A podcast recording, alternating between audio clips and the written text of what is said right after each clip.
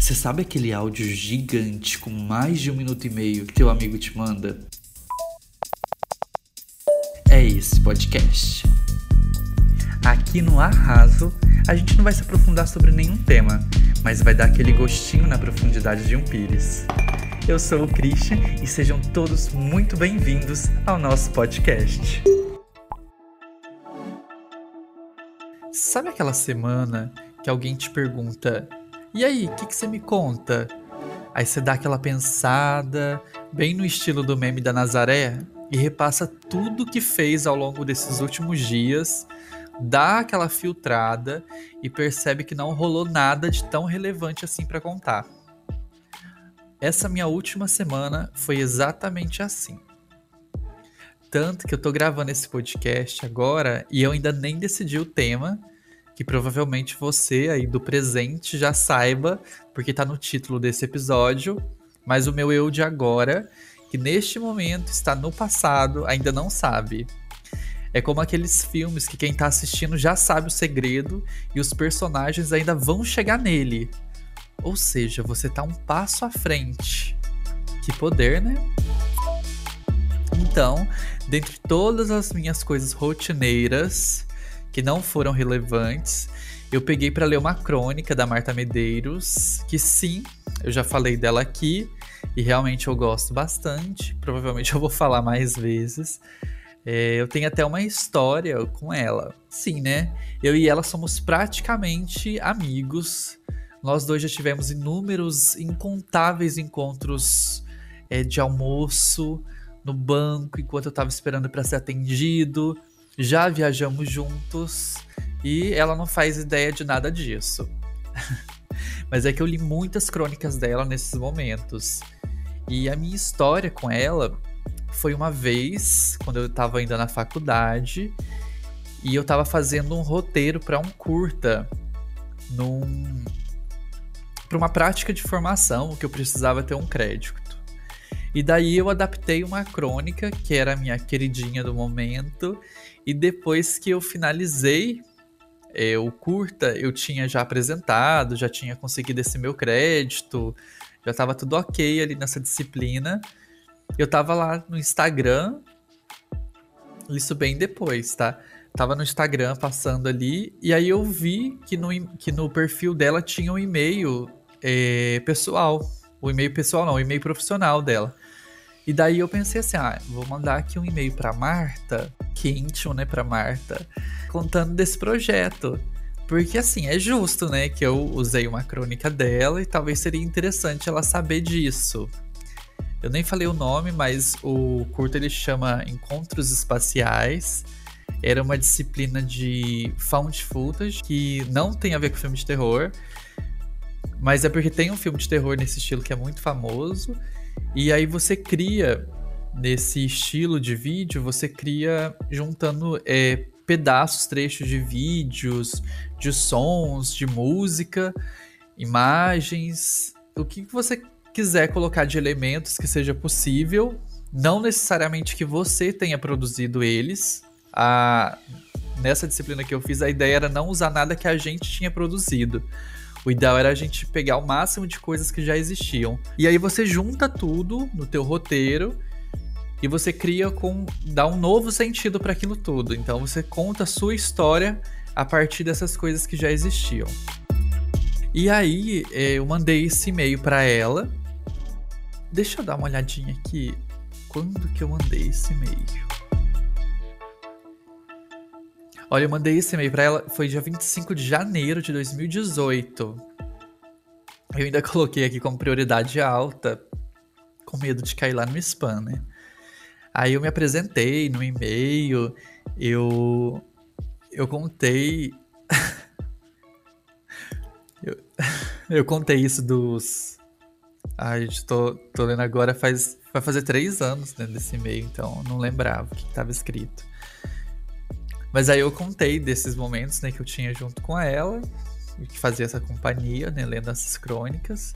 E aí eu até coloquei aqui no e-mail que a gente fez incontáveis percursos de ônibus atravessando Campinas, quando não tinha lugar para sentar, Mas quando não tinha esses lugares, eu aprendi a manobrar seus livros em pé no saculejo do ônibus e no gingado da catraca. Adorei isso, eu não lembrava. E realmente, quando eu ia pra faculdade, geralmente tava lotado, então eu ia em pé. E aí ia com uma apostila que eu tava estudando, com alguma coisa. E não necessariamente eu conseguia segurar. Às vezes nem precisava, né? Porque tava tão cheio, tava uma massa só, que todo mundo se segurava entre si.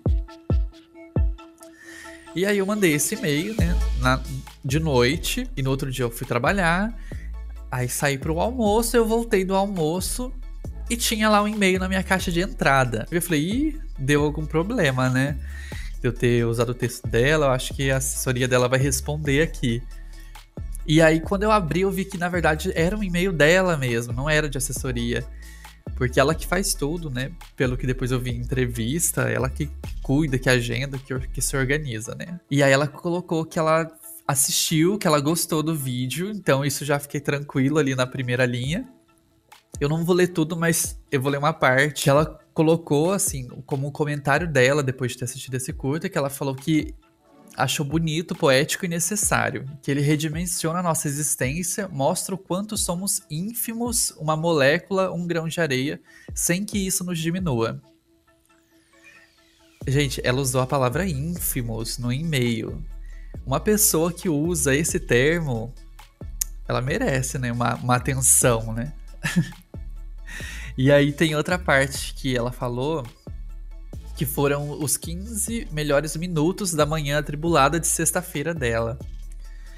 Ai, gente, se para ela foram os melhores 15 minutos, imagina para mim, né? Que eu deixei esse e-mail dela na minha caixa de entrada. Eu não tinha coragem de, de arquivar em alguma pasta, porque eu gostava de ficar lendo ele. Porque pela forma que ela escreveu, é, o, o, e-mail completo, né? Eu conseguia ver ela como eu lia nas crônicas, pelas palavras, a, a maneira assim humorada de falar. Eu tinha até impresso esse e-mail, colocado na, na parede, assim.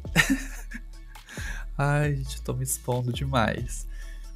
Mas tudo bem, né? Estamos aqui para jogo eu coloquei na parede porque eu gostava de ver esse e-mail. Fiquei muito feliz, que é uma pessoa que eu admiro, mais nesse sentido, entendeu? Não dela ter elogiado o que eu tinha feito, mas ela ter é, dialogado sobre isso que eu tinha feito, etc. E aí depois disso a gente chegou a se conhecer. Foi no lançamento de um livro dela. Quem diria que viveria dar nisso? Ah, Ai, gente, tô lembrando aqui, esse dia foi muito legal. Foi numa quinta-feira. Eu lembro do dia da semana porque eu tava trabalhando na região de Campinas e aí eu saí do trabalho, peguei já um ônibus para São Paulo. Depois disso eu fui de metrô até o shopping Higienópolis, que é onde teria a noite de autógrafo. Foi numa livraria assim muito bonita, que é a Livraria da Vila. E eu, eu já tinha o livro, eu já tinha comprado o livro antes. Eu até perguntei se não teria problema eu já eu levar para autografar o meu livro e não o que estava sendo vendido no momento.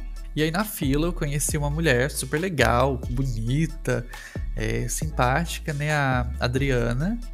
E no dia ela me contou que ela só ia dar uma passada na livraria para comprar esse livro e aí depois ela tinha outro compromisso e tal.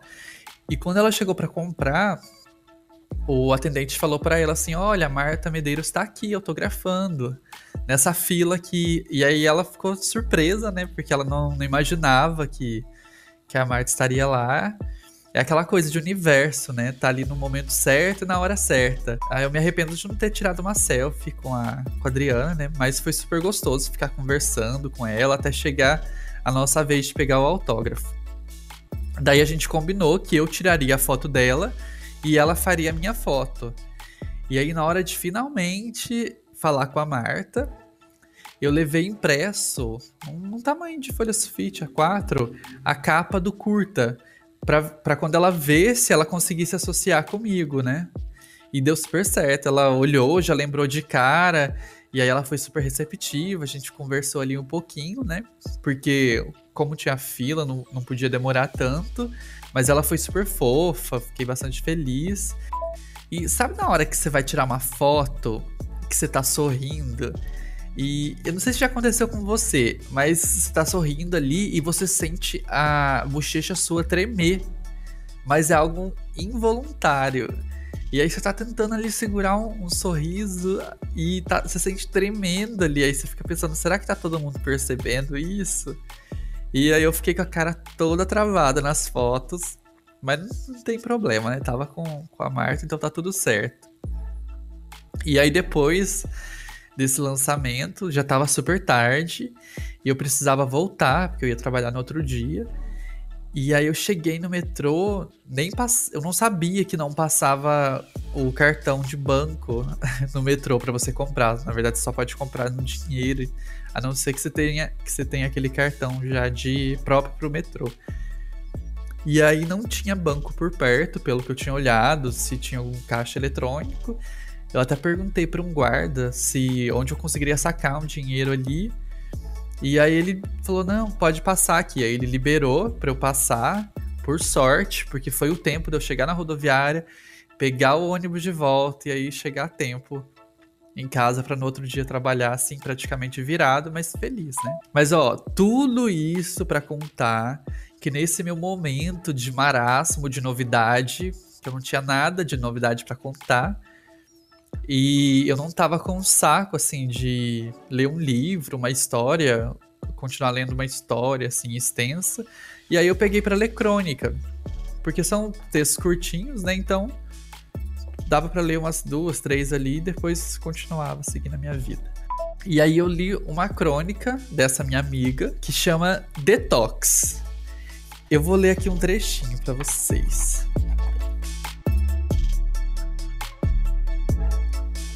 A casa de todos nós é impregnada de toxinas, objetos e roupas que não usamos mais, coisas quebradas ou lascadas, plantas mortas, papeladas sem sentido, jornais e revistas antigos, remédios vencidos, meias furadas, eletrodomésticos estragados.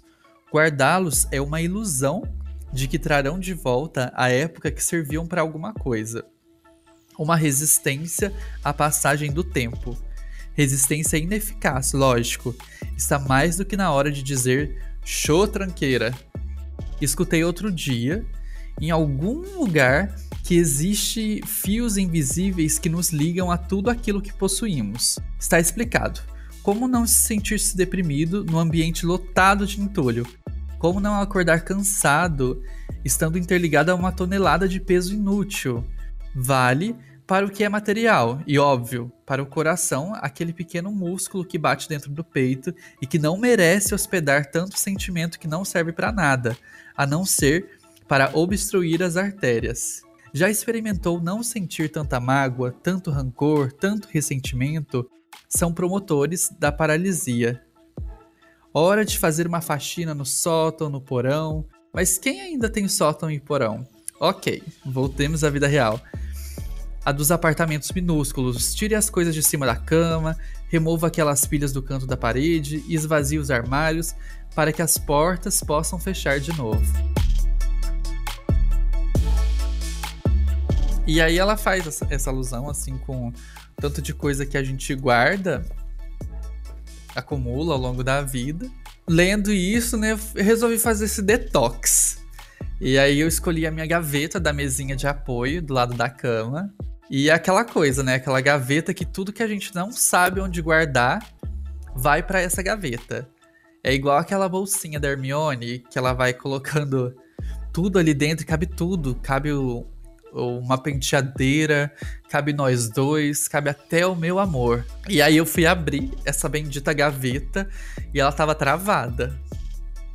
Travada igual a minha cara na noite de autógrafo. Porque tinha ali um caderno com a capa dura que tava segurando na hora que eu ia puxar. Aí eu fui procurar uma régua aqui em casa para empurrar esse caderno pelo vão e conseguir abrir a gaveta. E abrindo ali, eu encontrei um universo de coisas que teoricamente não tem nenhum lugar para elas. E a partir do momento que você decide jogar ali, aquele chaveirinho que arrebentou é um caminho quase que sem volta. Nossa, e tinha três bloquinhos de post-it. Eu não sei você, mas eu não consigo me organizar com post-it. Deve ter um método que dá certo, mas eu fico com muito medo de descolar e eu perder aquela anotação importante de algo que era para eu ter feito. E aí eu acabar não fazendo, sabe? Eu fico um pouco inseguro de só deixar nele. E aí eu prefiro usar um planner, um caderno, que é onde eu vou anotando o que, que eu preciso fazer, depois eu vou riscando por isso, né, que esses post-its, esses bloquinhos foram parar na gaveta. Mas, ó, eu acho ele super bonitinho, tá? Cada um tem uma cor, assim, eu acho mó da hora. E eu acho que é interessante isso de você terminar a tarefa e, tipo, rasgar, jogar fora o post-it. Aquele lance de gamification. Eu vou até fazer aqui uma enquete perguntando no, uma enquete no Instagram do, do Arraso, perguntando se as pessoas se, se elas usam post-it. Ó, coloquei a enquete lá.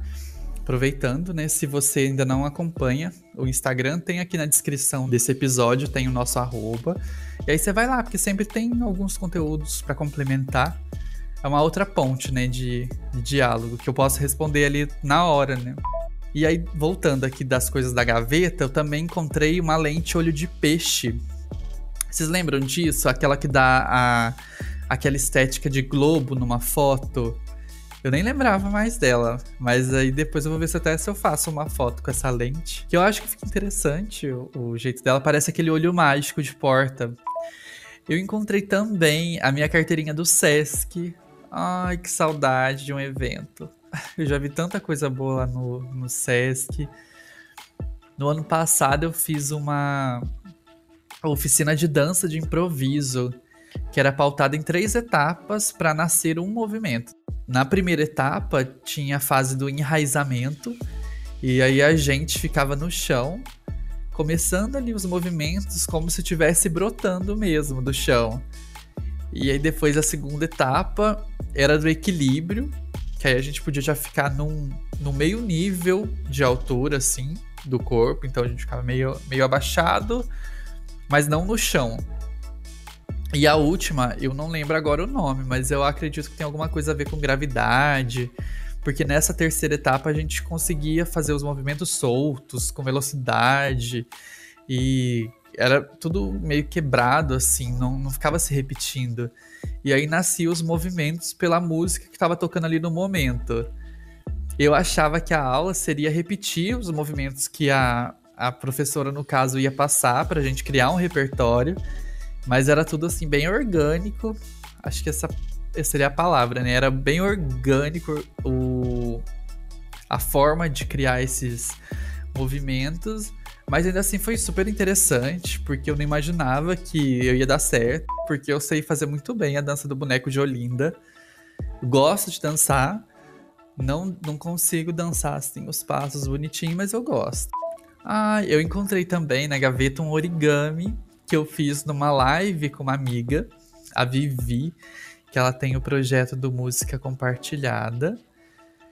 E bem no começo da quarentena, ela tava fazendo é, lives, assim. Ela, ela continua fazendo live, né? Que é uma forma dela entrevistar e se comunicar. E aí ela fez essa espécie de workshop, e aí eu entrei junto com ela e fui acompanhando ali, fazendo as dobraduras do origami e tinha mais gente também, né, fazendo junto. Foi bem legal. Inclusive, né, eu quero trazê-la aqui. Eu achei também um porta-guardanapo que é tipo em formato de anel, que foi de uma festa de noivado de dois amigos. E aí a mãe de uma outra amiga fez. E ele parece os movi o movimento dos planetas, sabe? Tem tipo. Como eu vou explicar isso? Ele tem essa a estrutura dele é como se fizesse ali a, o caminho da rotação do planeta. Nossa, gente, a gente tá entrando nos assuntos, né? E tinha as, as contas, né? Os detalhes dele que pareciam os planetas. Eu achei que ficou muito lindo, né? Aí eu tenho ele de recordação. Desse dia eu também trouxe origami, que eu tenho pendurado aqui em casa já que eu falei de origami agora há pouco. Aí encontrei também é, botões desses de costura que eu deixei aqui na gaveta, né? Qual que é um lugar para guardar?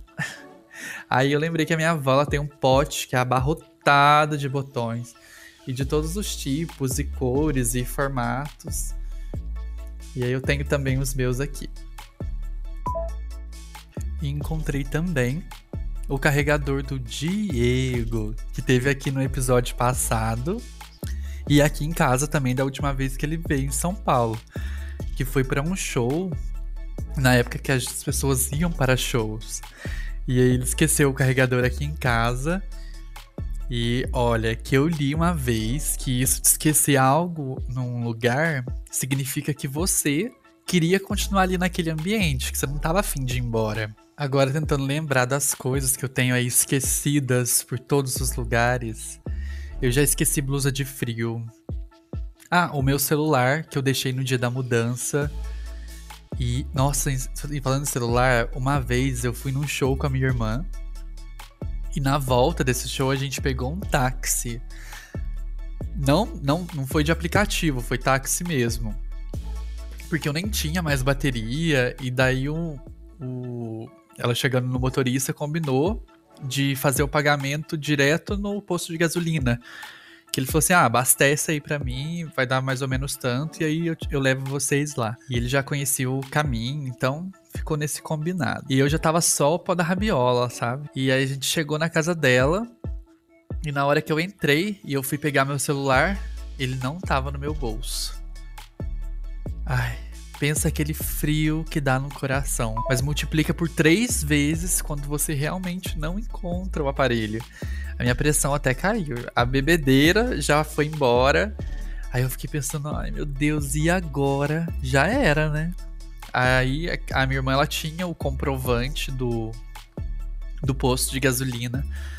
Aí a gente ligou no posto de gasolina para perguntar se eles tinham alguma informação do táxi, para entrar em contato com o motorista na minha cabeça, eu falei assim: bom, eles vão ter a filmagem, a gente vai ver o número do táxi. Eu ligo na central do táxi, localizo o motorista e fica tudo certo.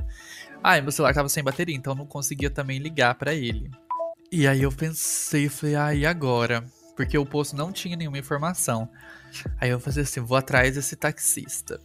Aí eu peguei o metrô, o dia já tava amanhecendo e eu puro glitter e suor. E aí eu fui até o ponto da pinacoteca saí do metrô feito um doido, procurando algum ponto de táxi. E aí, por fim, finalmente eu achei a, o, o, específico, né, que a gente tava. Aí eu falei assim, nossa, gente, era o percurso que eu tinha feito no conforto e agora eu fiz e vou voltar. Aí eu perguntei para um taxista que tava lá, onde que tava o outro, se ele ainda tava trabalhando. Ele falou assim, ah, espera aí que daqui a pouco ele aparece, que ele tá fazendo uma corrida. Aí passou um tempinho, ele apareceu, aí na hora que ele me viu, assim, pelo semblante dele, ele me reconheceu. Tava com a mesma roupa também. E aí ele falou assim: Ah, você esqueceu um negócio aqui no táxi, deixa eu pegar. Aí ele pegou e falou assim: Ah, eu só vi porque vocês largaram a janela aberta. E aí começou a chover, eu fui fechar e nisso eu encontrei. Nossa, mas pensa, na paz que me veio depois disso. Eu falei, ai, nem acredito, né? Recuperar o, o celular em São Paulo e sem o, o, contato, né? Não foi por aplicativo e tal. Mas a minha dica é bermuda de moletom e celular é uma coisa que não combina. Ah, e quando alguém acha que encontrou alguma coisa que estava com você? Tem uma história nossa, da época de câmera com filme, isso. Eu nem sei como que eu ainda me lembro disso, porque quando aconteceu eu era criança. Mas a minha mãe, ela tava no cinema da minha cidade, junto comigo. Porque o, eu falo cinema, mas o lugar que era o cinema, ele se transformou num lugar de eventos. E aí tinha formatura, é, onde ficava a tela do cinema virou um palco, porque já era mais alto mesmo. E tava acontecendo uma apresentação da escola, naquele estilo assim, show de talentos. E tinha dança. Nesse dia eu até declamei um poema. poema E Agora José. Nossa, eu, eu acho que eu sei até hoje ele. Que fala tipo assim: E agora José? Peraí. Eu falei que eu lembrava, deu um, um, lapso agora. Ah, lembrei. E agora, José, a festa acabou, a luz apagou, o povo sumiu, a noite esfriou. E agora, José, e agora você, você que é sem nome, que zomba dos outros, que faz verso, que ama, protesta? Tem, tem mais um, uma parte de coisa, mas um pedacinho assim que eu lembrei. Nesse evento, né, estava acontecendo na cidade, a minha irmã, ela ia se apresentar com uma dança. Se eu não me engano, eu acho que era do Backstreet Boys. Pra vocês verem, né? Aí o time. E a minha mãe tava junto e levou a máquina fotográfica. Tinha já uma quantidade ali de poses, né? Pra quem tá acostumado hoje com o celular, que você tira aí mil fotos que você queira, né?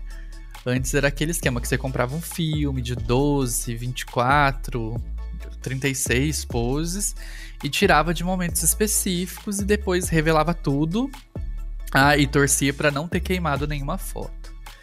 E aí eu tava com a máquina na mão, eu sentei mais na frente para dar aquele zoom humano, já que a máquina não tinha zoom. E uma menina da minha cidade estava perto, ela olhou para mim, falou alguma coisa que eu não tinha entendido que tinha música e tal, e eu achei que ela tivesse perguntado é, de onde que era a máquina, ou onde que tinha comprado, alguma coisa assim. E aí ela pegou a máquina, eu achei que ela só fosse olhar, né, o modelo, e aí ela começou a tirar a foto, e eu fiquei sem entender nada. Eu falei, como assim que ela tá desperdiçando as poses do nada? Aí eu ficava assim, ah, me dá aqui a máquina e tal, me dá aqui a câmera. Ela era bem mais velha que eu, né? E aí ela continuava, não, mas peraí. E aí eu fiquei tipo, gente, e agora? Aí eu olhava pra minha mãe, eu ficava sem saber o que, que eu fazia. E aí depois ela perguntou, mas tá com você desde quando? Aí eu falei assim, ah, a gente trouxe de casa, né? Aí ela percebeu que a câmera não era dela, então ela ficou super sem graça na hora, assim, ela falou, ai, desculpa. Nisso já tinha ido três poses. E aí, que situação, hein? Mas por fim, teve foto da apresentação, sim. E aí eu passei a usar aquela cordinha da câmera por segurança, né? Vai que outra pessoa também confundisse. Esse detox da minha gaveta virou um baú de recordação pelas coisas aqui que eu fui encontrando. Mas ó, joguei muita coisa fora. Agora ela vai ficar uma gaveta assim bonitinha, pronta para eu encher de coisas aleatórias novamente. Essas coisas que a gente não sabe onde guardar e a gente vai colocando nessa gaveta do lado da cama até chegar ao ponto que ela não tá abrindo mais. Deixa eu olhar aqui o resultado dessa enquete do post-it que eu fiz aqui no Instagram. E aí, você já aproveita para acompanhar os conteúdos extras que eu coloco lá no arroba. E tem aqui na descrição, tá? 83% diz que sim, que usa. Gente, como que vocês usam? Vocês não ficam com medo de descolar, de perder? Gente, eu vou fazer um teste. Eu vou colar um aqui na parede e vou ver quanto tempo que ele vai durar. Porque eu tenho muito esse receio de dele descolar. Ó, eu vou colar um, um na parede e vou colar um no computador. Pra ver se ele fica. Pra ver quanto tempo que ele vai ficar. Eu fico com esse receio. Será que eu que não sei usar, gente? Mas aí a gente faz esse teste aqui. Quem disse que a gente também não trabalha com pesquisa, né? Então aproveitem para fazer esse detox aí na sua gaveta, seja ela física ou não, para perceber aquilo que está tomando espaço na tua vida, para deixar novas histórias acontecerem, novas lembranças entrarem e também para você encontrar aí aqueles objetos que vai te lembrar de momentos legais, de outras histórias. E aí você me marca lá no Insta, mostrando o que que tem na tua gaveta. Aí, ó, tá aí o nome do episódio. O que que tem na tua gaveta? Eu vou adorar saber e fuçar, mesmo que só no digital. Então, muito obrigado por você ter ficado aqui comigo. E como disse a minha querida amiga Marta Medeiros, nesse detox de arrumação, Acumular dá a falsa sensação de permanência, diz a sabedoria oriental. Só que nada permanece, nem você. Então, deixe suas gavetas arrumadas por obsequio. Um beijo e até a próxima.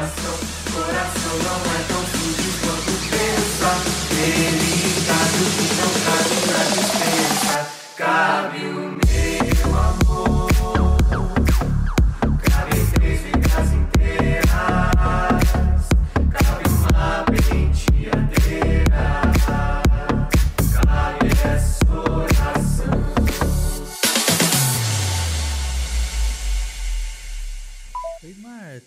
E aí, como que você tá?